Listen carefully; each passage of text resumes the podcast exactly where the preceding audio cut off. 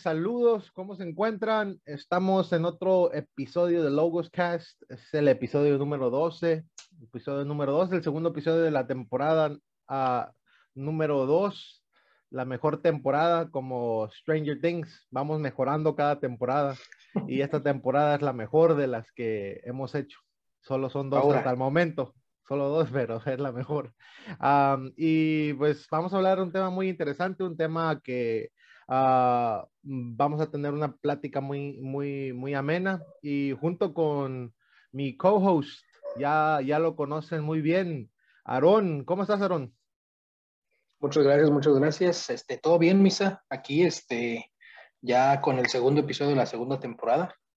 Eh, un tema muy interesante que tuvimos este, acerca de la irreligión, el, el, episodio 11, y también por ahí tuvimos un live, ¿no? Tuvimos un live de Instagram donde estamos este, revisitando algunos eh, conceptos que hemos ya presentado en podcast anteriores.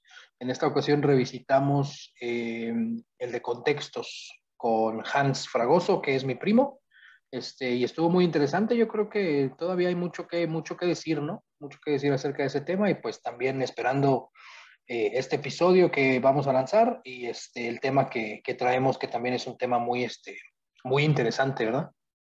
Así es, es un tema pues muy interesante que vamos a tocar.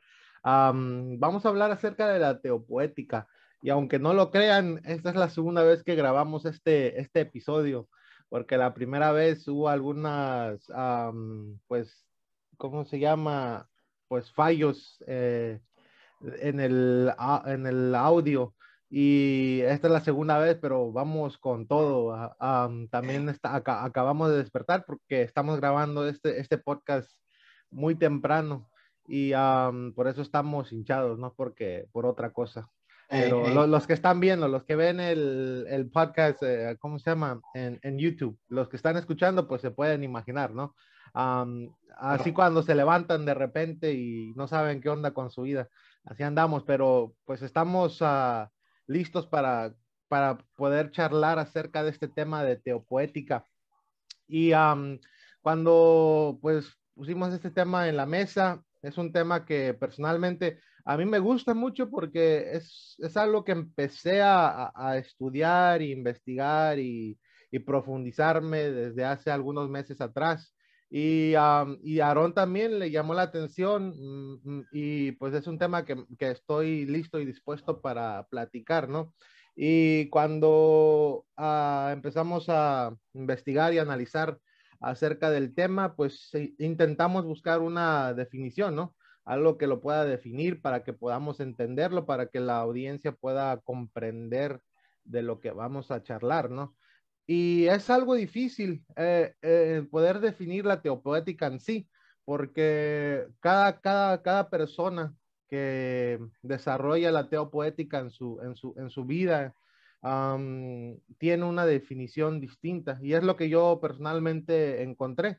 Cada uno tenía una definición uh, diferente.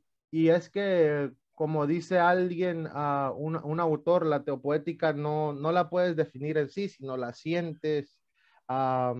Cuando lo escuchas, entiendes que eso es teopoética. Uh, y, y, eso es, ¿no?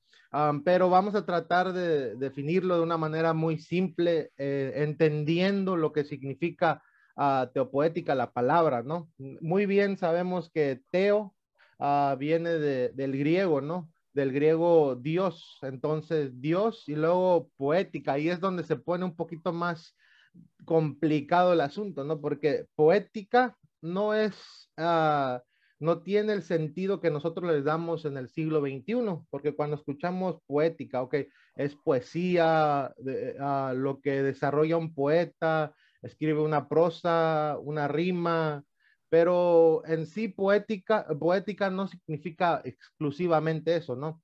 Uh, en el griego, uh, po poesis significa, se, se, se, se, significa, perdón, um, hacer, ¿no? O crear, es, es la acción, eso es lo que significa. Y podemos ver eso en Santiago, en Santiago, cuando Santiago usa la palabra sean hacedores de la palabra, ¿no? Ahí está usando sean poet, o uh, creo que el, el, término es poetes, sean poetes o, como lo traducimos al español, sean poetas, hacedores, es lo mismo que poetas, o sea, cuando en el antiguo, en el siglo I decían, te decían, sé, eh, un poeta, significaba básicamente que, que, seas un hacedor de algo, que tengas acción, que, cree, que puedas crear algo. Entonces, ese versículo significa básicamente que seamos poetas de la palabra, que seamos creadores, hacedores de la palabra. Y ese es el significado más genuino de, de poeta, de poética, que es teo y luego hacedor o creador. Pero no solamente exclusivamente al definir esto significa teología poética o, o poesía teológica, o, teología creativa, sino tiene un significado más profundo que solamente estos términos. Quiere decir que nosotros podamos reconfigurar, que podamos desarrollar, imaginar la teología para que tenga un propósito y un significado en nuestra vida presente. Y eso es de lo que vamos a, platicar en, esta, en, este, en este episodio. Vamos a desarrollar la idea de teopoética. ¿Cómo ves, Sharon? Sí, pues es algo súper interesante la teopoética. Es algo que ya lleva algunos cientos de años, como tú mencionas, no es algo como que nuevo, pero es algo que como, como se desvía de, la, normatividad, por así decirlo, este, dentro del mundo eh, religioso, pues no es algo como que tenga mucho, mucha, mucha fuerza y en los últimos años ha estado retomando fuerza, o sea, es algo como que medio underground, ¿no? Este, medio hipster, este, en el mundo de la, de la teología y ahora este, está haciendo como que su resurgimiento. Y su resurgimiento tiene que ver también con estos conceptos sociales, eh, culturales que se están desarrollando este, con las nuevas generaciones, con las generaciones que están empezando este proceso de, de, cuestionamiento, de construcción, que es algo que hemos platicado. Este, solamente como para poner en contexto, todas las religiones organizadas tienen lo que se conoce como una teología, ¿no? Eh, y la teología esencialmente es el estudio de Dios, ¿no? Por ahí las dos palabras teo, eh, Dios, logía, eh, razón de, ¿no? De hecho, nuestro podcast se llama Logoscast, precisamente por esta voz en griego, ¿no? Que tiene que ver con la búsqueda de la, razón de las cosas, de la razón de las cosas, de, este, de, esta idea, concepto de, por qué existe tal o cual, ¿no? Cosa. Es la idea de, este, de nuestro nombre como podcast. Entonces, eh, todas las religiones organizadas tienen este concepto de teología, ¿no? De su aproximación a Dios, cómo yo entiendo a mi deidad, ¿no? O sea, el cristianismo tiene una teología, el islamismo tiene una teología, el, este, eh, las diferentes ramas, ¿no? dentro del cristianismo, el catolicismo tiene su teología, el, el, eh, el bautismo tiene su teología, este, el judaísmo tiene su teología. Esencialmente es la aproximación que yo entiendo hacia Dios, ¿no? ¿Cómo entiendo a Dios? ¿Cómo lo explico? Este, de, esa manera, ¿no? Esencialmente, eh, cada una de las religiones organizadas tienen esta explicación teológica, ¿no? Tienen su descripción de Dios, por así decirlo, ¿no? Su estudio de Dios. Este, y esto se conoce como teología sistemática. La teología sistemática, el aproximamiento que hace la teología sistemática es decir, vamos a tomar nuestros escritos sagrados, eh, si, es cristianismo es la Biblia, si es judaísmo es el Torá, si es, este, no sé, tal vez eh, los mormones, el nuevo, el nuevo evangelio de, o la iglesia de los santos de los últimos días, el nuevo evangelio de Jesucristo, otro evangelio de Jesucristo, este, los, los, los hindús, tal vez el Vedras, ¿no? Eh, la Torá, dependiendo de tu, de tu perspectiva religiosa, tomas tus escritos religiosos los estudias y a partir de ese estudio entonces sacas una sistematización de teología, ¿no? O sea, sacas un sistema de creencia, de doctrina eh, en, algunos, en, algunos, en algunas perspectivas, dogmática, ¿no? De cómo entiendo a Dios, por qué lo entiendo de esta manera, cómo me aproximo a Él, por qué me aproximo de esta manera, cuáles son las bases de mi, de mi, este, de mi sistema de valores, por así decirlo, sistema de valores o cosmovisión, ¿no? Entonces todos tienen esta teología sistemática. Y la teopoética es una aproximación a una teología, ¿no? Es una aproximación a una teología, pero el punto central de esta aproximación a la teología es no puedes ver a Dios, o sea, no puedes entender a Dios como un sistema. O sea, no, no puedes meter a Dios en un sistema de creencias para decir A, B, C. El Dios que en el que yo creo tiene Sí, en una caja, ¿no? Esencialmente en una caja, en un sistema de creencias. Eh, el Dios que yo, que yo, en el que yo creo tiene A, B, C, D y lo que sea que le vayas a aventar, ¿no? Las 10 características o las 20 características o lo que sea, ¿no? Tu sistema en el que, que, utilizas para entender a Dios, ¿no? Y la teopoética dice sí, pero no. Sí, pero no. O sea, la aproximación es una aproximación sistemática. Obviamente toma en cuenta esa aproximación sistemática, pero la teopoética entiende a Dios como algo fluido, ¿no? O sea, te sirve la sistematización, te sirve poner un sistema de creencias a la manera en que te entiendes a Dios y te aproximas a Dios, pero no es lo único que deberías tener, ¿no? Y, parte de un concepto que nosotros, sí, no es el fin, no es el fin. Y parte de un concepto que nosotros hemos mencionado aquí en el podcast y lo hemos debatido muchas veces y lo vamos a seguir debatiendo, ¿no? Porque esta es la naturaleza del conocimiento de lo divino. Este, si tú crees en una verdad absoluta, si te, tú crees en una verdad más arriba de la experiencia del ser humano, ¿no? Si tú crees en esa verdad, entonces tienes que entender que esta verdad es trascendente, ¿no? O sea, tu estado de ser humano, a menos que tú creas que eres un dios, ¿no? Que también se vale, ¿no? De mi eh, dios. Sí, sí, sí, sí.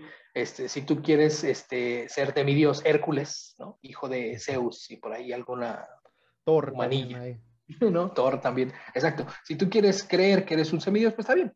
Pero este, eh, pero esencialmente lo que, lo, que, lo que se presenta con esta sistematización es este concepto de decir, bueno, realmente puedes meter en un sistema aquella verdad, aquella deidad que tú conoces como superior a ti, ¿no? Porque esa es una de las cosas que hemos conversado.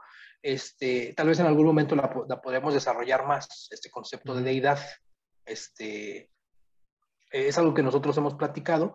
Y lo que hemos dicho aquí es que en el momento que tú entiendes a esa deidad, lo que sea que tú creas que sea la deidad, ¿no? En el momento que tú entiendes a esa deidad completamente, esa deja de ser deidad, ¿no? Porque parte de su característica de ser una deidad es que está, que trasciende la experiencia que tú tienes, ¿no? Va más allá de tu experiencia. Entonces, está bien tratar de ponerle un sistema a la manera en que entiendes a, esta deidad, ¿no? En este caso, nosotros podemos hablar dentro del contexto cristiano a, Dios, ¿no? A Yahvé, ¿no? Eh, o Jehová o como le quieras, le quieras llamar, ¿no? O sea, hay un sistema para entenderlo, pero eh, la teopoética argumenta y dice, sí, está bien, mételo en un sistema, pero también parte desde el principio de saber que esa sistematización de esta deidad que tú conoces es incompleta, ¿no? O sea, nunca vas a meter a Dios en estas casillas, en esta caja, como tú decías, porque en el momento que tú lo metas en estas cajas, pues deja de ser Dios, ¿no? En el momento que tú digas, lo entiendo, eureka, I've got it, ¿no? En el momento que tú digas eso, deja de ser Dios, porque parte de la característica de deidad es que trasciende la experiencia humana.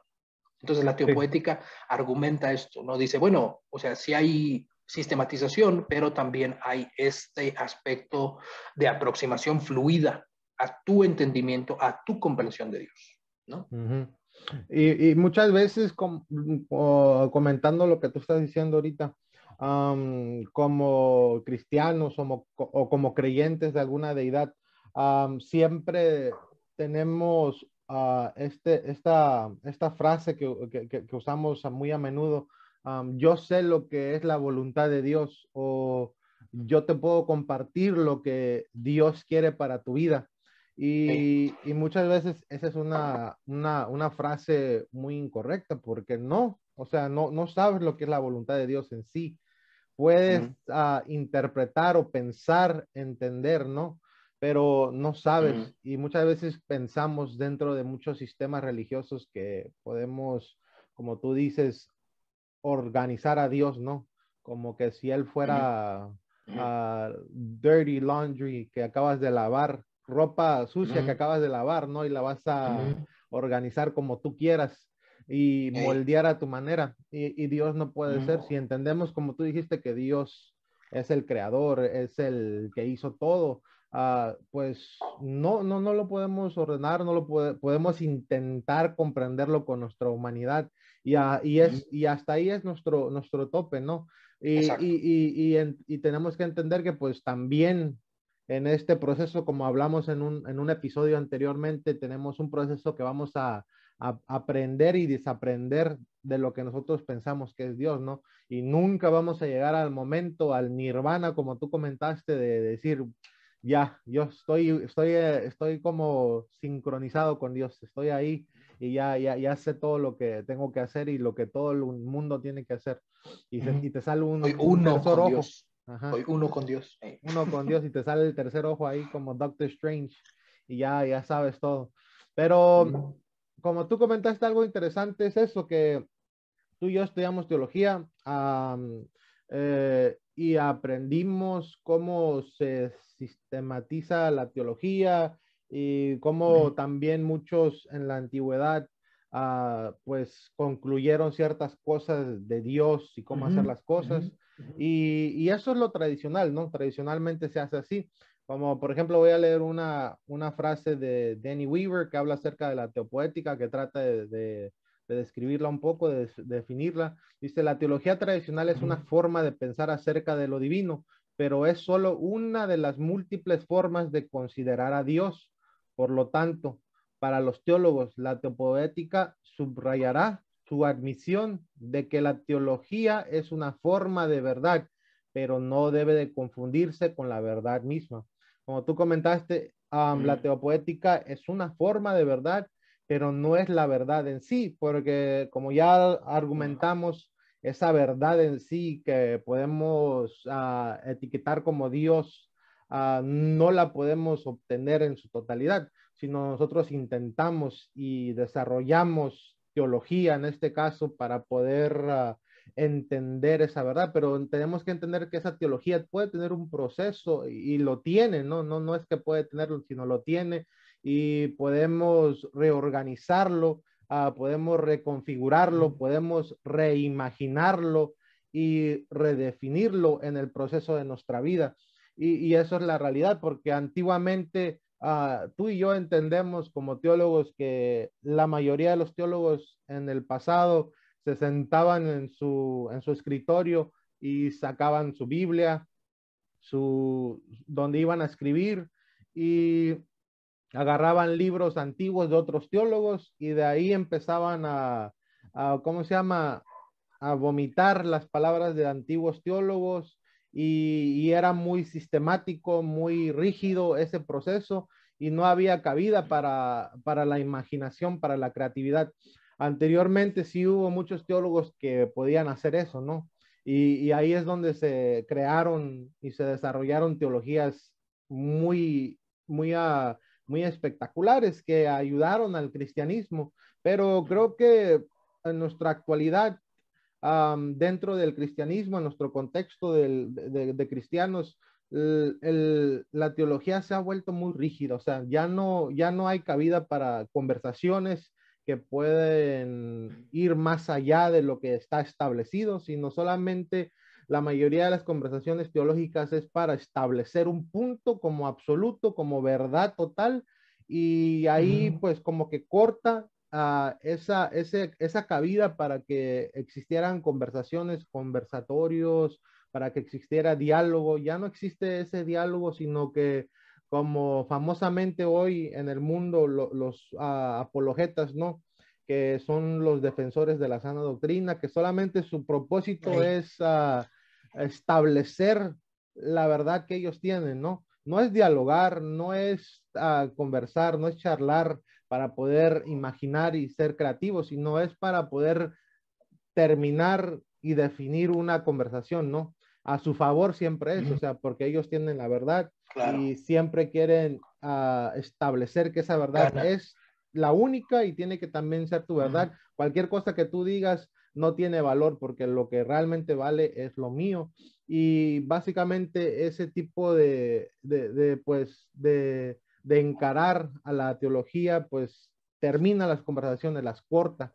O sea, ya no hay, ya no hay lugar para más allá, para imaginar, ¿no? Y eso es lo que eh, pues la diferencia, ¿no? De, de, entre la teopoética y la apologética, que son como agua y aceite, ¿no? Como luz y, y oscuridad, o sea, son totalmente diferentes. son totalmente diferentes porque una quiere imaginar, quiere continuar la conversación y la otra trata de, determinarla, ¿no? No, no estoy hablando en contra de mis amigos los apologetas, que los estimo, pero es, eh, pero, pero así es, o sea, una trata de determinar la conversación y la otra trata de continuar, de hacer más conversaciones, de imaginar más allá, ¿no? Sí, y de hecho esta, la, la, primera escuela de la, de la teopoética sugiere o tiene la premisa de no entender o de no intentar desarrollar una perspectiva científica de Dios, ¿no? O sea, la teopoética. O sea, esta primera ola de teopoética que surge en los 1800 ¿no? Es una ola donde eh, busca como que este concepto de decir, bueno, o sea, podemos entender a Dios de una manera científica y creo que es algo que se ha hecho eh, y en muchas discusiones, como tú dices, con ciertos grupos de personas, como decir, la ciencia de Dios, hay que comprobar la existencia de Dios, hay que comprobar eh, esto y aquello y aquello. Hay muchos argumentos filosóficos, hay muchos argumentos de diferentes índoles, ¿no? Este, e, e, epistemológicos también, de, conocimiento, ¿no? De cómo sabemos que lo que conocemos es realmente conocimiento, ¿no? Este, También axiológicos, ¿no? O sea, hay, muchos conceptos como que saltan por ahí. Y creo que parte de la argumentación es, eh, eh, para mí, ¿no? Yo, yo lo voy, voy, a, voy, a, voy a hablarlo a, título personal. Yo creo que este, esta situación con los apologetas, que son los defensores de la verdad, ¿no? Eh, mucha de esa, de esa, esa conversación tiene que ver con una ignorancia de, de, muchos conceptos, ¿no? De muchos conceptos de, del conocimiento, de la aproximación al conocimiento, pensamiento crítico. O sea, eh, eh, eh, para mí una persona que se encaja en decir que Dios es de cierta manera y que la experiencia que esa persona tiene con ese Dios debe de ser una experiencia que amalgame las otras experiencias. A mí, para mí, es una persona que no ha entendido y no por eso quiero reducir a la persona como una persona que no tenga una relación con, con su deidad, porque hemos hablado que eh, lo importante de este viaje espiritual es la relación que tú puedes desarrollar con esa deidad como tú lo entiendas.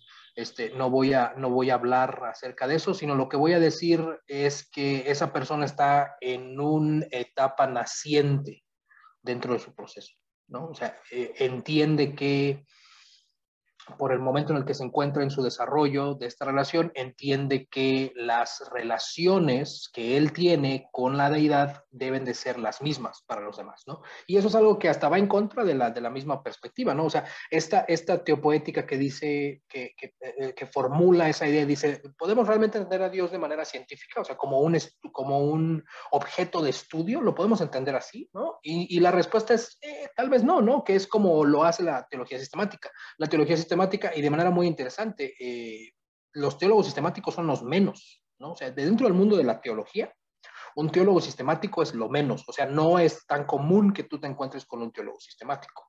Yo en mi vida solamente conozco a dos teólogos sistemáticos, ¿no? Eh, y, y, estoy hablando que conozco a varias personas que se dedican a la teología o que son teólogos, pero teología sistemática conozco dos, porque también es una disciplina catedrática, ¿no? Es una disciplina, eso de la teología sistemática es una disciplina catedrática. Eh, requiere mucho estudio y requiere mucho conocimiento y requiere muchos principios. Y es a lo que voy con cuando te, te, pones a conversar con una persona que va a defender cierta perspectiva, en lugar de una conversación, ¿no? Sino te va a decir, es que la verdad es esta y así es, ¿no? Este, es también una persona que ignora esta, estos, estos conceptos de teología sistemática porque la teología sistemática al final es una ciencia. Y hay personas que son ateas, ¿no? Hay personas que son ateas, hay personas que no son creyentes, hay doctores en teología sistemática que no son creyentes, pero hacen de Dios, de la idea de Dios, su objeto de estudio y lo estudian y lo formulan, ¿no? Entonces es algo también muy interesante, una persona que se dedica a estudiar a Dios, pero que no cree en su existencia, ¿no? O sea, lo toma como un objeto de estudio, ¿no? No como una religión o una espiritualidad, que es algo interesante. Lo que dice este aspecto de la, de teopoética, regresando a esto, es que deberíamos de, tratar de entender a Dios a través de las experiencias, ¿no? Y eso es algo muy interesante, porque cuando tú lees los libros sagrados, ¿no? Cuando tú lees eh, los Vedras, cuando tú lees el Corán, ¿no? Cuando tú lees este, eh, el Antiguo Testamento, el Nuevo Testamento, cuando tú lees este, el Nuevo Testamento de Jesucristo, O sea, cuando tú lees los diferentes libros sagrados que se tienen para distintas religiones, tú te vas a dar cuenta que lo que está escrito ahí son relaciones, son experiencias. ¿no? Eh, eh, su Dios se encontró con tal persona, su profeta se encontró con tal persona, su profeta tiene este momento donde cuenta cierta historia. O sea, es eso, ¿no? Es una, son, son historias, son narrativas, ¿no? Son experiencias. Y de manera muy interesante, eso te habla acerca de, y es lo que dice la teopoética, eso te habla acerca de la aproximación de la deidad hacia el contexto humano, ¿no? Y la, la aproximación de la deidad hacia el contexto humano es una aproximación de relación, es, experiencial, ¿no? O sea, la manera en que Dios te deja conocimiento de Dios, la manera en que Dios te deja conocimiento de Dios, según los escritos sagrados, es a través de la interacción, ¿no? O sea, la manera que yo conozco a Dios es porque tiene un diálogo con Judith, ¿no? Según los, los escritos apócrifos. Es porque tiene un diálogo con, o el ángel Moroni tiene un diálogo con X o Y persona, ¿no? O sea, los escritos sagrados te hablan de experiencias. Entonces la teopótica dice, no podemos entender a Dios o no debemos entender a Dios fuera de estas experiencias. Lo que tenemos que hacer es analizar la experiencia para ver cómo esa experiencia te habla a ti, que también tienes una relación con, con, esa deidad a la que tú, este, a la que tú te adscribes, ¿no? O la que tú te suscribes, ¿no? Entonces, ese principio de bivalencia, ese principio de que sí podemos, sí podemos intentar poner a, a, nuestra deidad, a nuestro Dios en un sistema de creencias, pero también tenemos que saber que la manera en que se presenta y la manera en que lo conocemos no es a través de un listado de características. O sea, la deidad no dice, te voy a explicar quién soy y cómo soy y cómo te vas a acercar a mí. O sea, Dios, Dios no hace eso, por lo menos en los escritos sagrados que yo he leído, no te dice, ¿no? Ciertas cosas, ¿no? No te dice así de manera directa, así, así, así, así, así, así, ¿no? O sea, hay una contextualización, hay una narrativa dentro de una historia, hay una experiencia individual o colectiva, ¿no?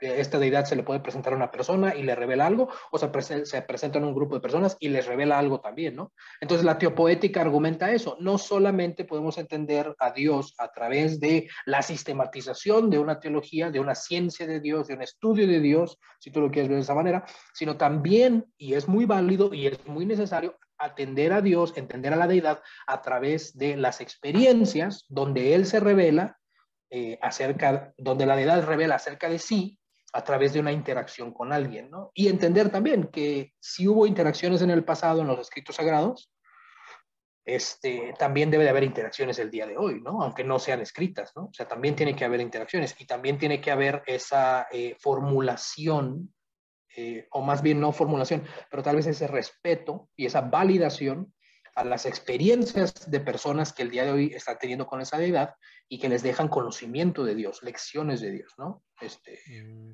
Para internalizar sistema de valores, este, no sé qué decisiones, eh, llevarlo a la práctica, ¿no?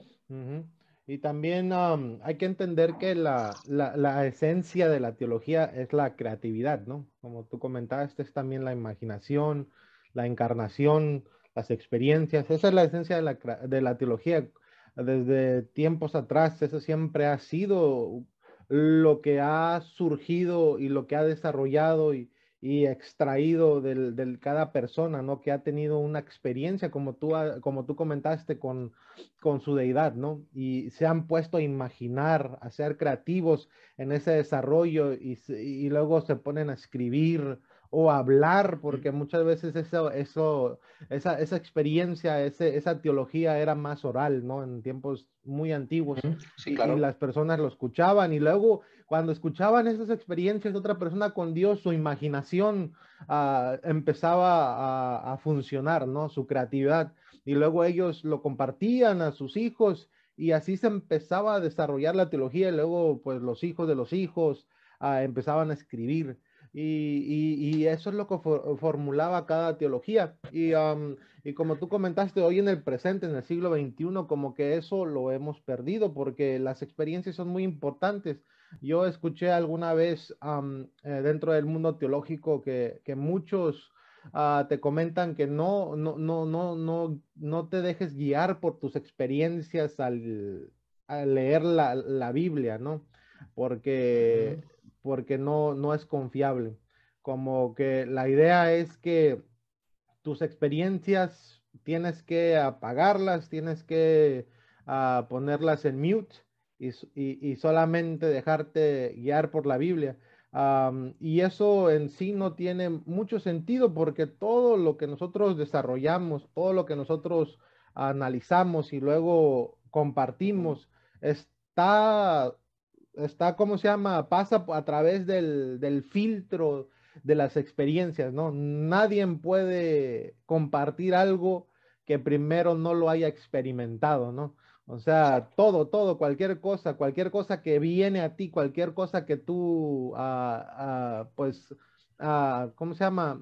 Absorbas, absorbes, cualquier cosa que, que, puedas tú tener, películas, música, libros, relaciones, todo, todo, todo, tienen que pasar por tus filtros de tu, de tu propia experiencia, ¿no? Como hemos platicado en episodios pasados de tu contexto, todo eso, todo ese bagaje y luego tú lo compartes, ¿no? Eso es una realidad, no puedes, no puedes, no podemos apagar nuestros, nuestros sentimientos, nuestras experiencias al tratar también de encarar o de leer nuestro libro sagrado, ¿no? Eso no, no, no es posible, no es posible poder ponerlos en mute o apagarlos. Eh, y eso es algo principal de la, de la teopoética, como comentaste, las experiencias durante la época del Antiguo Testamento. Ah, entendemos muy bien que esos personajes, esas personas que tenían una experiencia particular con Dios, no tenían la Biblia, o sea, ellos no iban y decían, oye, voy a ir a la Biblia para entender qué significa esta experiencia que estoy teniendo en el mundo con Dios, no, sino solamente se basaban en sus experiencias, en lo que ellos entendían y comprendían Ah, con su criterio, con su contexto, lo que, lo que era Dios, ¿no? Y luego lo plasmaban.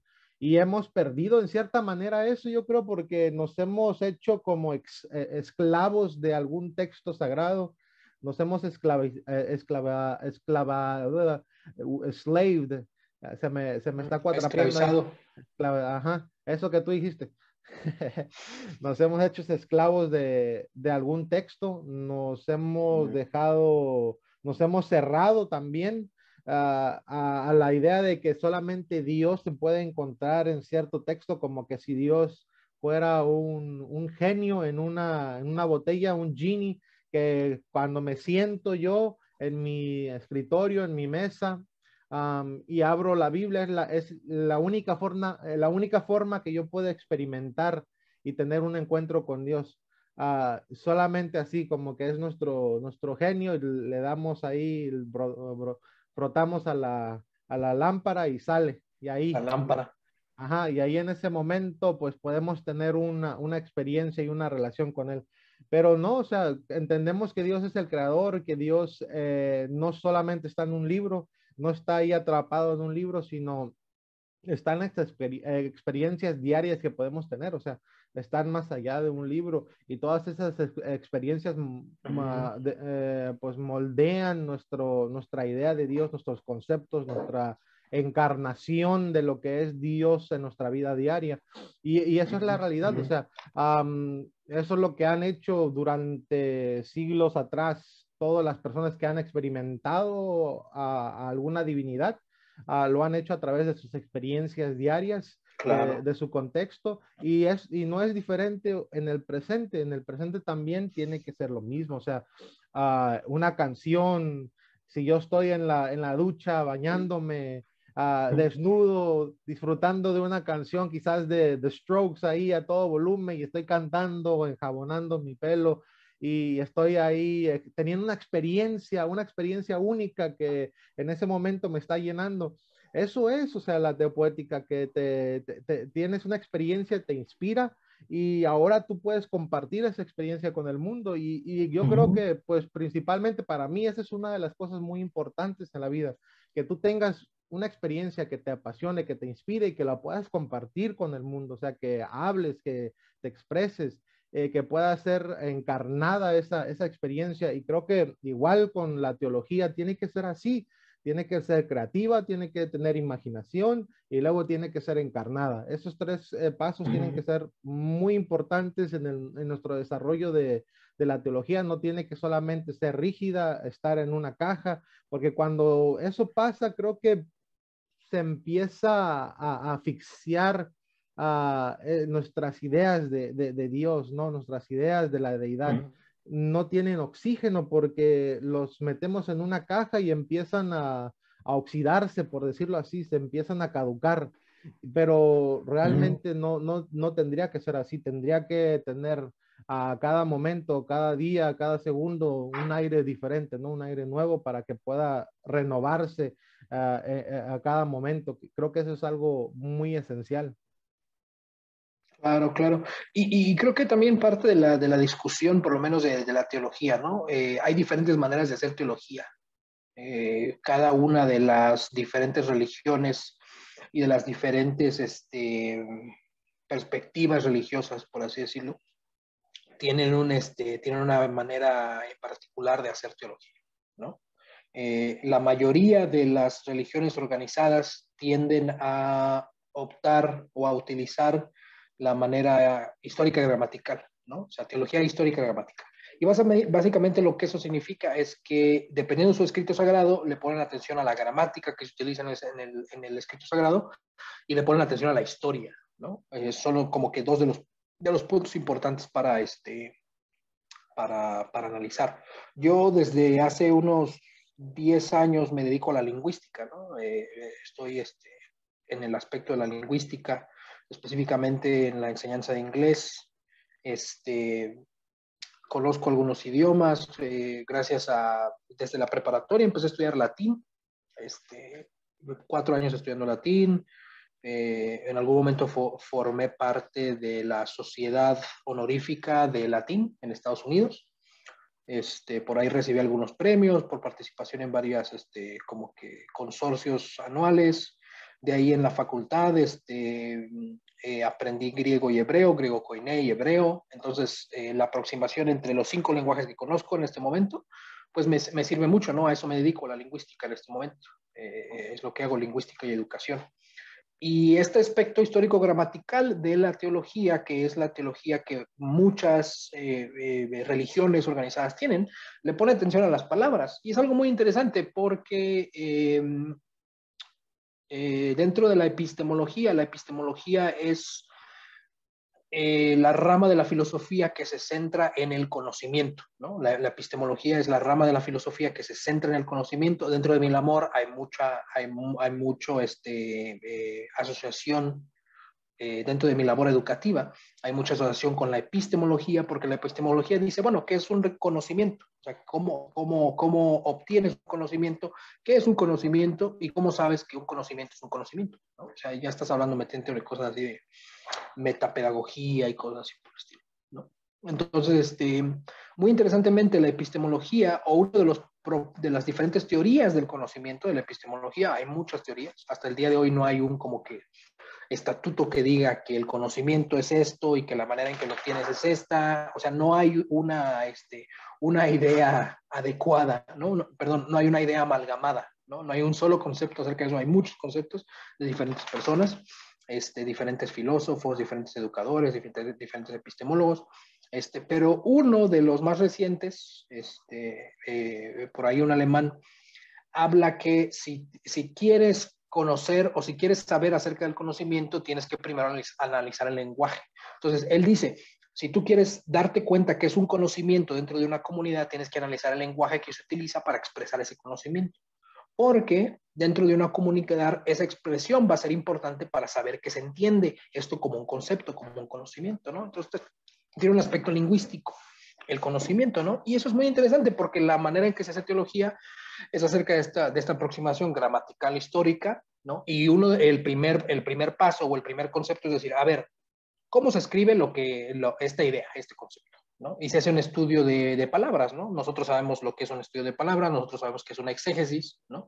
Esencialmente una exégesis es una aproximación a un texto antiguo, un texto sagrado, este, y sacar el sentido de ese texto, de ese texto sagrado, de acuerdo a las palabras que se utiliza, de acuerdo a los significados que se tenían esas palabras en ese tiempo. O sea, es un proceso eh, lingüístico realmente interesante, ¿no? Eh, científico, si, lo quieren ver de esa manera. Este, entonces, este aspecto gramatical es el que primero define ese concepto o esa idea. Entonces dice, ¿qué palabras utilizamos para expresar esta verdad en particular? ¿Por qué las, las utilizamos de esa manera? ¿no? Y esencialmente, o sea, la labor, la labor de la persona que está haciendo eso, que está haciendo ese análisis gramatical, es aproximarse al hebreo, al hebreo bíblico, aproximarse al griego koiné, aproximarse a los otros lenguajes que se utilizan en estos, en estos, este, en estos escritos eh, eh, sagrados y hacer unos estudios de palabra y decir, bueno, este pasaje en particular, ¿no? Eh, en el contexto en el que fue escrito o en los diferentes manuscritos que tenemos en el que fue escrito, esta es la manera en que lo podemos entender. Y el problema es que las personas no sabemos discriminar entre conceptos que pueden ser aplicados el día de hoy y conceptos que pueden ser aplicados en el momento que algo se hizo, ¿no? Es algo muy, este, es algo que nos cuesta mucho trabajo hacer, no sabemos discriminar eso. Entonces hay muchas personas, como tú dices, que leen ciertas cosas y que entienden ciertas cosas con ciertos ojos y le imponen significados a algo que no lo tiene. O sea, es como decir eh, eh, por ahí algo que en algún momento tú compartiste en tu, este, en tu, en tus redes sociales, ¿no? Que decía acerca de la palabra homosexual, ¿no? En este debate que, eh, en este mes, ¿no? Que hay mucho debate acerca de si sí o si no, si tienen derechos, si no tienen derechos, si se les debe permitir. Un debate que eh, yo creo que va a durar todavía algunos años más, ¿no? Este, y tú, eh, creo que en ese momento postulaste el uso de la palabra homosexual y cuando aparece dentro de nuestro, de nuestro concepto, de nuestra idea, ¿no? De nuestra, de nuestra idea este, de, sociedad, ¿no? De, del lugar en el que vivimos, en el contexto en el que vivimos.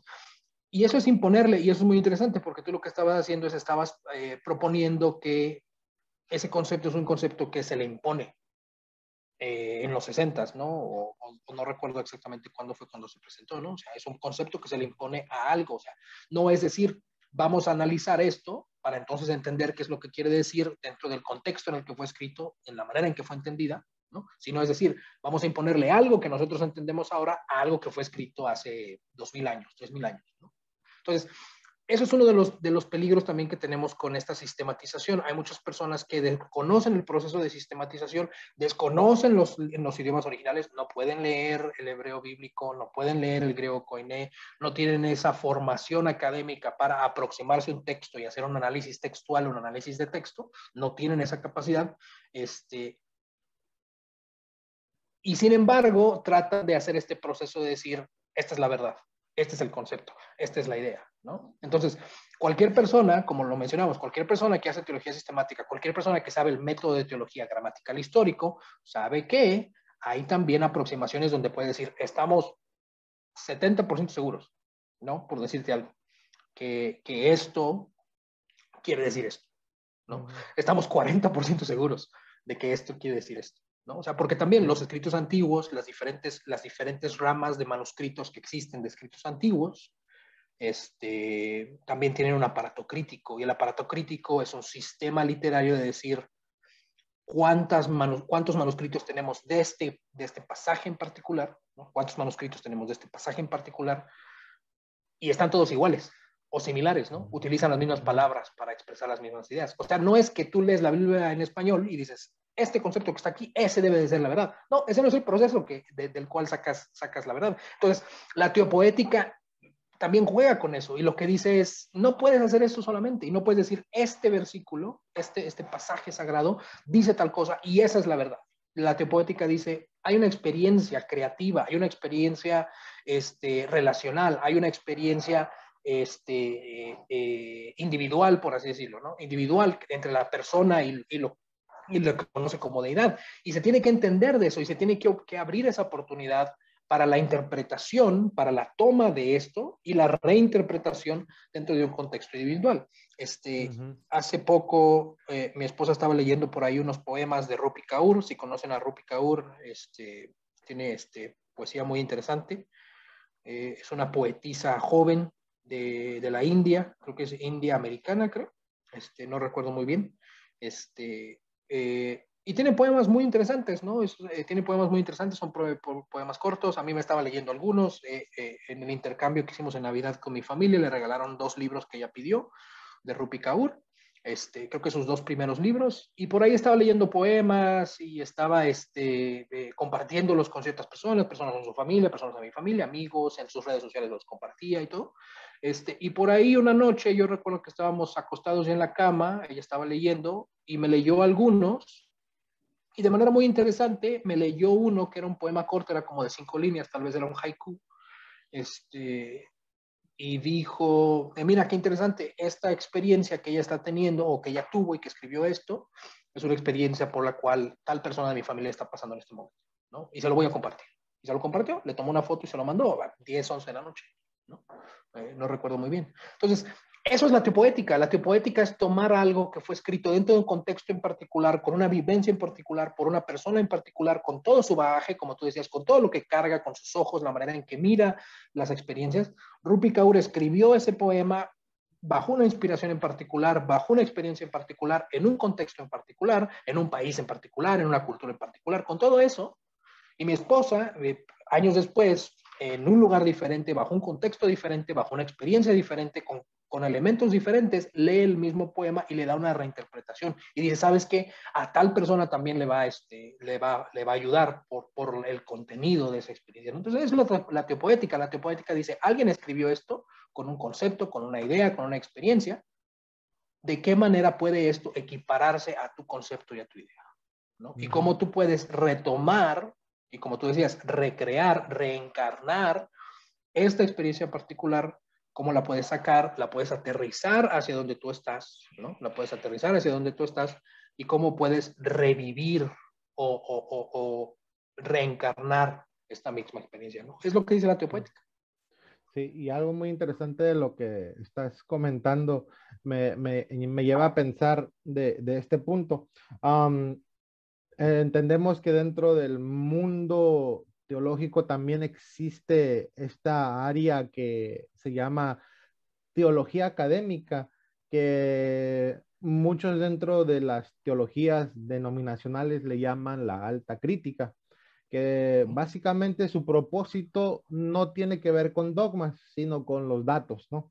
Datos concretos de, del escrito de la Biblia, de los libros, y también datos de la historia, de la arqueología, de todo esto, ¿no? Y ellos tratan de entender uh, los escritos bíblicos, su significado, um, teniendo datos concretos, no tiene nada que ver con dogmas, no, no tiene nada que ver con eso.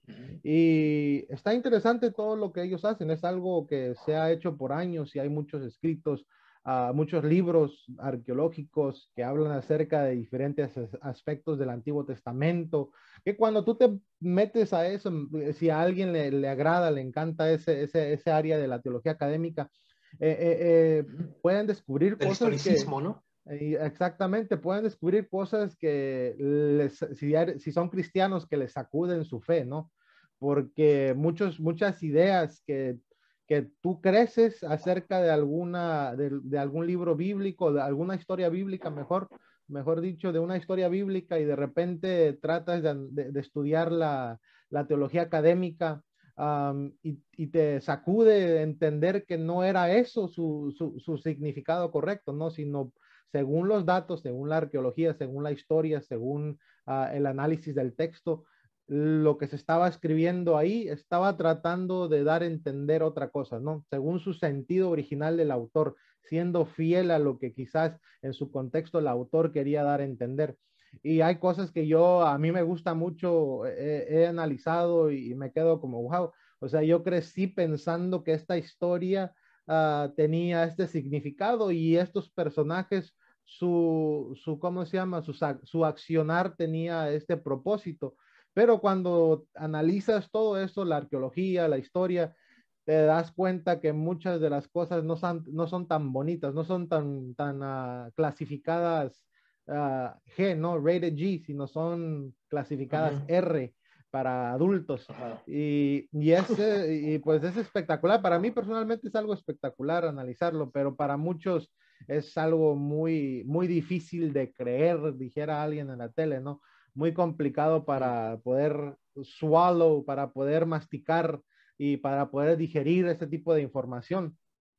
Pero pues es, ese estudio uh, lo que hace es, intentan entender el significado original a, lo, a, lo, a, a su posibilidad de, de, esos, de esos textos.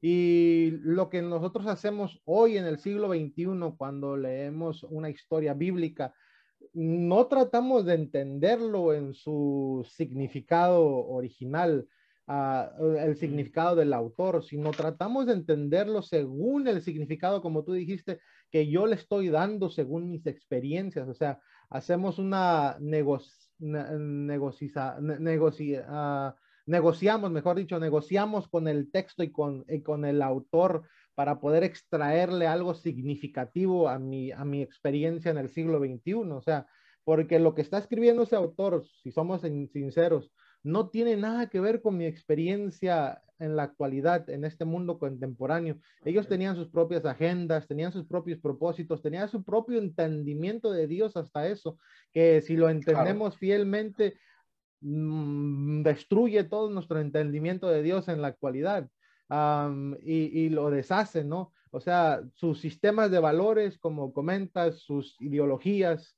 todo era totalmente diferente, era una sociedad completamente distinta que no existe ya.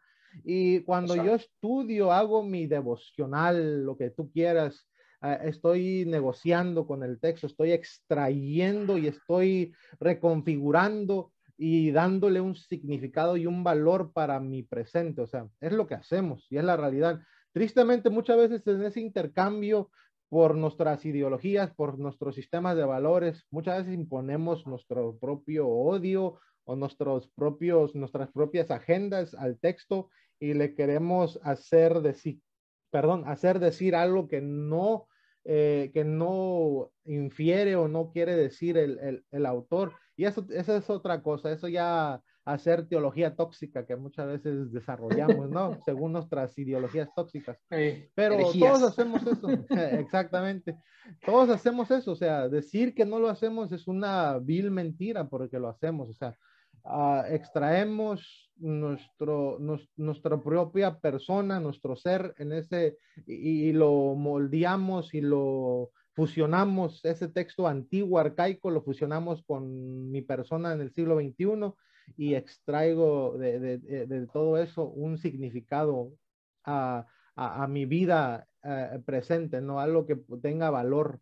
Y luego eso, ay, lo, lo, comparto en una, en una imagen, ¿no? Un versiculito aquí con una, con un Tweety, un Tweety Bird, una, un piolín ahí, un, y algo bonito y pum, ahí lo subo a, a, a Instagram o a Facebook para que todos vean lo, cómo me siento bonito hoy. Y a lo mejor ese versículo que, te, que estás compartiendo en su sentido original tiene que ver con algo terrible, con algo de la guerra, sangriento, pero tú te hizo sentir bonito, ¿no? Entonces lo vas a compartir. Y, y así es, o sea, es lo que hacemos, es el proceso que desarrollamos y, eh, y, eso es lo que realmente ahí va la teopoética, que es algo creativo, que es algo que nosotros imaginamos, que esa libertad que eh, siempre ha existido la podemos tener en la actualidad no nos metamos en cajas, no nos metamos en cuadros que, eh, eh que, uh -huh. que, no podemos salir de ellos, sino te da esa apertura a imaginar, a ser creativos y luego a encarnar, pero ahí va, esta encarnación tiene que ser de valor para mi sociedad, porque es lo que siempre hace el, el arte, ¿no? El arte no solamente es para, para mí, sí, al principio es para mí porque me inspira, pero yo comparto claro. esa inspiración para que otros puedan ser inspirados también y también para hacer un cambio de bien en el mundo, ¿no? Para, para mostrar la belleza de lo que yo estoy desarrollando o creando, ¿no?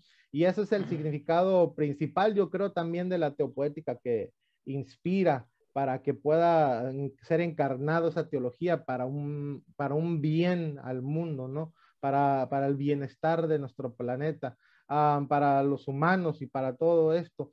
Y algo que quisiera leer brevemente un, algo que dijo Maria Relk, que es un poeta muy conocido, ¿no? Mundialmente. Dice, él escribió, y cuando los devotos dicen existe y los tristes sienten existió una vez, el artista sonríe y dice existirá. Y su creencia es más que creencia porque él mismo está ayudando a construir este Dios. Y eso es lo que hacemos en la teopoética, que pues mmm, nosotros estamos ayudando a construir, a crear este Dios y muchos pueden pensar, eso es una gran herejía. ¿Cómo estás diciendo que vamos a construir a Dios? Pero es lo que hacemos a diari diariamente, exactamente. Es lo que hacemos constantemente, todas las religiones, todas las denominaciones de cualquier sistema de creencia, es lo que está haciendo con sus experiencias, con su entendimiento, están ayudando a, a, crear a Dios. Y otra cosa que dijo Maria Ralph dice, Dios es la obra de arte más antigua. Se ha conservado muy mal y muchas partes se han añadido más tarde en aproximaciones. Eh, y eso es lo que, en fin, hacemos todos nosotros y es lo que nos, uh, nos brinda y nos invita a la teopoética, a nosotros también ser creadores de un Dios, pero no de un Dios tirano, no de un Dios malo, no de un Dios así como en muchas películas como uh, este de en Star Wars, como el Lord Palpatine, que solamente quiere control, quiere por, poder, sino un Dios que inspire y que, y que lleve a la humanidad a, a, la liberación, ¿no? Eso es el, el Dios que la teopoética también quiere inspirar. Sí, sí. A mí me gustaría finalizar con eh, dos comentarios, ¿no? Dos comentarios. El primero es eh, eso que tú hablabas acerca de la, de la, obra del artista, ¿no? De la obra del artista. Este, la obra del artista es reinterpretar, ¿no? Reinterpretar. Este, no nos vamos a meter como que en cuestiones de escuelas de, de artistas o de estética o de lo que sea, pero parte de la obra de un artista es una reinterpretación de algo, ¿no? O sea, al final es, si ves un paisaje, cómo yo lo puedo plasmar ese paisaje en particular, ¿no? Si tienes esta idea, cómo lo puedes plasmar en cierta manera, ¿no? Es lo que hace el artista. Este, uno de mis artistas favoritos es Vincent Van Gogh. Este, me gusta mucho eh, su tipo de pintura y parte en particular, bueno, no sé si sepan, eh, la historia de Vincent Van Gogh es eh, una persona que tenía muchos problemas, una persona que luchó toda su vida con la depresión, ¿no? con la ansiedad, y de manera muy interesante, algo que, que, que, utilizaba y algo muy recurrente en sus pinturas, porque fue, él realmente fue un creador de un movimiento artístico, él no lo supo y no se le reconoció como tal hasta después de su muerte, ¿no? Eh, pero él fue uno de los, de los pioneros de, de un movimiento dentro de la, de, de, la pintura, ¿no? Dentro de la pintura. Y de manera muy interesante, eh, mi entendimiento de él como artista es, él utilizaba una paleta de colores, que es una paleta de colores, colores cálidos, colores que, eh, según la psicología de los colores, te invitan a la felicidad, te invitan a la tranquilidad, ¿no? Utilizaba muchos amarillos, utilizaba anaranjados, un tipo de color que te ayudaba a la tranquilidad, ¿no? E, esa es una, una, paleta de colores que utilizaba mucho. Otra paleta de colores era la paleta de colores azules, ¿no? Este, azules que, que son un poco más fríos, que te, que te invitan como que al pensamiento, a la reflexión, que también eh, por, por, por, ser este, usualmente pinturas hechas durante la noche, pues te, te, llevan como que la tranquilidad, a la calma, ¿no? Y de manera muy interesante, a mí, a mí me parece que él, como un artista que luchaba con la depresión, que vivió su vida dentro de la depresión, que muy probablemente este, se dejó morir, ¿no? Hay varias, hay varias versiones acerca de cómo murió. Eh, la que a mí me gusta en particular, o la que yo creo más plausible, es que este, le dispararon en el estómago eh, eh, como un accidente y él no se, este, no se trató, ¿no? No se trató y se dejó morir básicamente, ¿no? Porque duró por ahí creo que cinco o siete días este, agonizando con el, con la bala en, su estómago, ¿no? Este, algunos dicen, no, es que se suicidó y no sé qué, él solo se disparó, pero pues no tiene sentido con los otros elementos de la historia. Bueno, anyway, ese es otro, eso es otra, otro, otro debate, ¿no? Pero este, para mí, a mí se me hace cómo él trataba de reinterpretar, él, él vivía su vida con esta carga de la depresión, ¿no? De estar deprimido, y para mí sus pinturas eran maneras de decirse a él mismo o de reinterpretar eso que él veía como momentos felices, ¿no? Por la paleta de colores que utiliza, ¿no? La paleta que es muy, muy marcada en las, en las pinturas, en los cuadros, en los retratos de, este, de Van Gogh, este, hablan mucho acerca de eso, ¿no? De esa búsqueda de la felicidad, de esa búsqueda de la tranquilidad, que está eh, eh, a, a, contraparte con su, su, depresión y su ansiedad, ¿no? Este, que está muy bien documentada. Este, y de manera muy interesante, yo cada vez que veo las pinturas de Van Gogh, este, a mí me causan felicidad. O sea, yo veo esos amarillos, me siento tranquilo, me siento calmado, me imagino el, paisaje, me siento como que en ese lugar. Y a mí me dan felicidad, me da felicidad estar en los, en los paisajes de Van Gogh, ¿no? Me da felicidad estar en Starry Night, ¿no? En Noche Estrellada, me siento tranquilo, me siento calmado, me siento como si yo estuviera acampando en algún lugar y estuviera volteando al cielo y viera las estrellas. Y estoy en ese momento como de meditación, de tranquilidad, ¿no? Que yo, cre yo siento que él trataba de evocar. Entonces, él hace una interpretación de algo a mi opinión, buscando la felicidad, buscando la tranquilidad, porque su vida era una vida atormentada, ¿no? Y aunque tal vez no lo logró, ¿no? Tal vez no lo logró porque para mí se dejó morir. Yo cuando veo sus cuadros, a mí me transmiten ese sentimiento que él estaba buscando.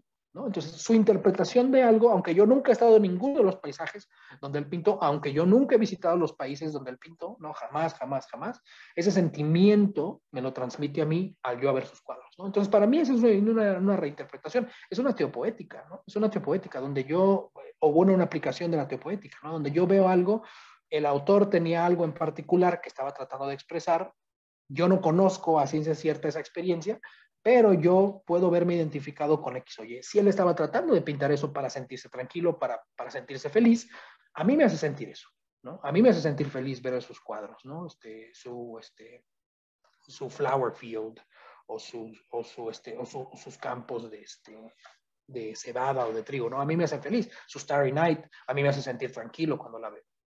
Entonces, eso es parte como que de la indicación de la teopoética. Y también mi, mi, segunda aportación final sería que hay un momento dentro de los evangelios donde, de manera muy interesante, Jesús le permite a los discípulos, si alguien conocía a Jesús, deberían de ser sus discípulos, ¿no? Las personas que pasaron con él tres años y medio, donde él dormía, ellos dormían, donde él comía, ellos dormían, a dónde iban, ¿no? Esas personas pues, se supone que conocían a Jesús. Y tú puedes tomar eso como una verdad, como una verdad histórica, hubo un Jesús, hubo discípulos, hicieron eso que se dice aquí. Tú puedes tomarlo como una alegoría, dependiendo como tú lo entiendas, ¿no? Como tu perspectiva espiritual lo entienda. Este, y hay una lección muy importante acerca de esto que Jesús le hace a sus discípulos y por defecto a las personas que íbamos a leer esos, esa experiencia. Él le dice a sus discípulos en algún momento, ¿quién dicen las personas que yo soy? Es muy interesante porque la pregunta que Jesús le hace es una pregunta profunda, es una pregunta de identidad, pero también es una pregunta de interpretación, ¿no? Y eso es de lo que hablamos. La teopoética es interpretación, es como yo puedo interpretar esta, esta cuestión en particular y puedo aterrizarla para mí. Y les pregunta, ¿quién dicen las personas que son? Y sus discípulos le empiezan a contestar, bueno, pues algunos dicen que eres Juan el Bautista, otros dicen que eres Elías, otros dicen que eres Isaías, otros dicen que eres Jeremías, otro que Ezequiel, otro alguno de los que no sé qué.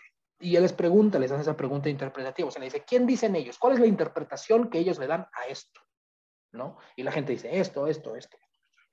Y él luego le dice esa pregunta interpretativa, les dice, ¿y ustedes qué piensan? ¿Ustedes qué opinan? ¿Quién creen que yo soy? ¿No? Y por ahí le contesta Pablo, uno de los versículos muy famosos del Antiguo Testamento, del Nuevo Testamento, perdón, de los Evangelios. Este, y por ahí Pedro le contesta, le dice, pues tú eres el Cristo, el Hijo de Dios, ¿no? Entonces, ¿por qué Jesús hace este proceso donde les pregunta las interpretaciones que hay? ¿Por qué no les dice de manera directa, yo soy el Cristo, el Hijo de Dios? O sea, ¿por qué permite esa interpretación? ¿No? ¿Por qué permite esa interpretación? ¿Por qué no ir directo al grano y decir, así es la cosa, ¿no? Entonces, hasta Jesús tiene este proceso, ¿no? Este hombre divino, o que, es considerado este hombre santo, este, tiene ese proceso donde entiende él, entiende el rol de, la interpretación y lo permite, ¿no? Entiende el rol de la, de la interpretación y lo permite. ¿Quién dice la gente que soy? No, pues esto, esto y esto y esto y esto. Bueno, ¿ustedes qué opinan? En lugar de decir, a ver, vamos a callar cualquier rumor, yo soy esto. ¿No? O sea, es interpretativo. Él entiende que la experiencia Jesús no es apologeta ahí.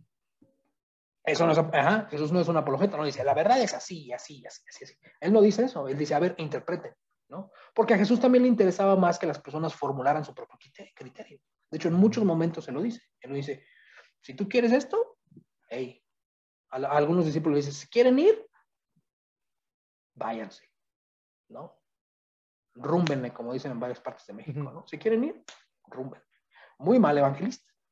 Muy mal evangelista. Para los parámetros de las iglesias y de las religiones al día de hoy, malísimo evangelista. correr a las personas que podrían ser. Sí, porque correr a las personas que podrían ser sus miembros de su iglesia, ¿no? Mal, mal. O sea, hay ciertas cosas que nosotros le imponemos a algo que no están ahí. ¿no? Y, eso, y hay ciertas cosas que le restamos a algo que no están ahí. Ese proceso de la interpretación, ¿no? Mi experiencia con Van Gogh la experiencia de Jesús con sus discípulos nos habla acerca de esta interpretación. Por eso tenemos cuatro evangelios. Experiencias iguales, diferente interpretación, diferente enfoque, ¿no? Y pareciera, o parece ser, que a Jesús, este, este, este, esta deidad, ¿no? Esta deidad hombre, ¿no? Esta deidad hombre este, de, la, de, la, de la religión cristiana, este, parece que le gusta esa interpretación, eh, permitir esa interpretación, ¿no? De la experiencia, ¿no? Sí, y ya para finalizar, eso, eso es lo que también Jesús presenta, que cada quien uh, experimentara y entendiera a Jesús de manera diferente. Como tú dijiste, cada, cada apóstol y cada discípulo, de hecho, eh, eh, vemos en los escritos del Nuevo Testamento que entendía y experimentaba a Jesús de manera diferente, ¿no?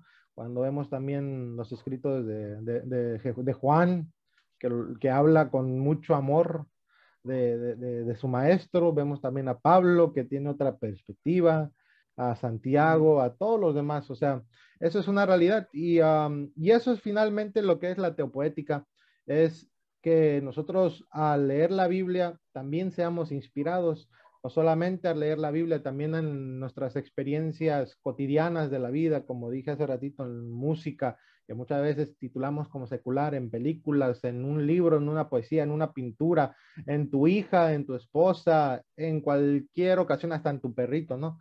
También no voy a olvidarme de los perritos, y aquí amamos a los, a los dogs uh, y a los cats. sí, ah, y cómo se llaman, que puedas también tú ser inspirado por eso y puedas ahí generar una teopoética de todas esas experiencias que te podemos tener y que puedas entender y que puedas crear ese Dios, que ese Dios, yo creo que lo principal y la meta de la teopoética es que ese Dios al ser encarnado pueda ser un Dios, como dije hace ratito, que pueda traer liberación a los oprimidos, pueda traer paz, pueda traer vida a los que ya no tienen vida, pueda traer liberación en su totalidad a toda la raza humana y también al, mundo en general, a los animales también, a todo. Y, creo que eso es lo que, la meta final de la teopoética, que todo eso que nosotros podamos desarrollar, podamos imaginar, podamos crear de Dios, pueda ser encarnado en algo que pueda traer todas estas cosas, toda esta liberación a nuestro mundo. Y eso es el fin. Y podemos continuar hablando de este tema por una hora más, pero pues aquí la vamos a dejar porque pues los vamos a invitar a ustedes que se que continúen con esta conversación ahí en redes sociales cuando lo escuchen este episodio, que puedan compartir, que puedan opinar, que puedan opinar si conocían de la teopoética o no, si es algo nuevo, qué les parece, si no les gusta, les agrada, que a los apologetas también los invitamos a, a, debatir con nosotros, ¿no es cierto? Pero también cualquier persona, no importa quién, que pueda, pues, poner su opinión, brindar su opinión y que nosotros quizás en el próximo episodio podamos también uh, conversar con ustedes o, o, algo que comentaron. Pues aquí está, este tema de la teopoética es un tema hermoso, personalmente a mí me encanta y pues hemos, hemos intentado conversar y charlar y platicar un poquito acerca de la teopoética. Aarón, ¿algo que quisieras añadir? Pues muchas gracias este, por, por, por, compartir con nosotros, escucharnos también.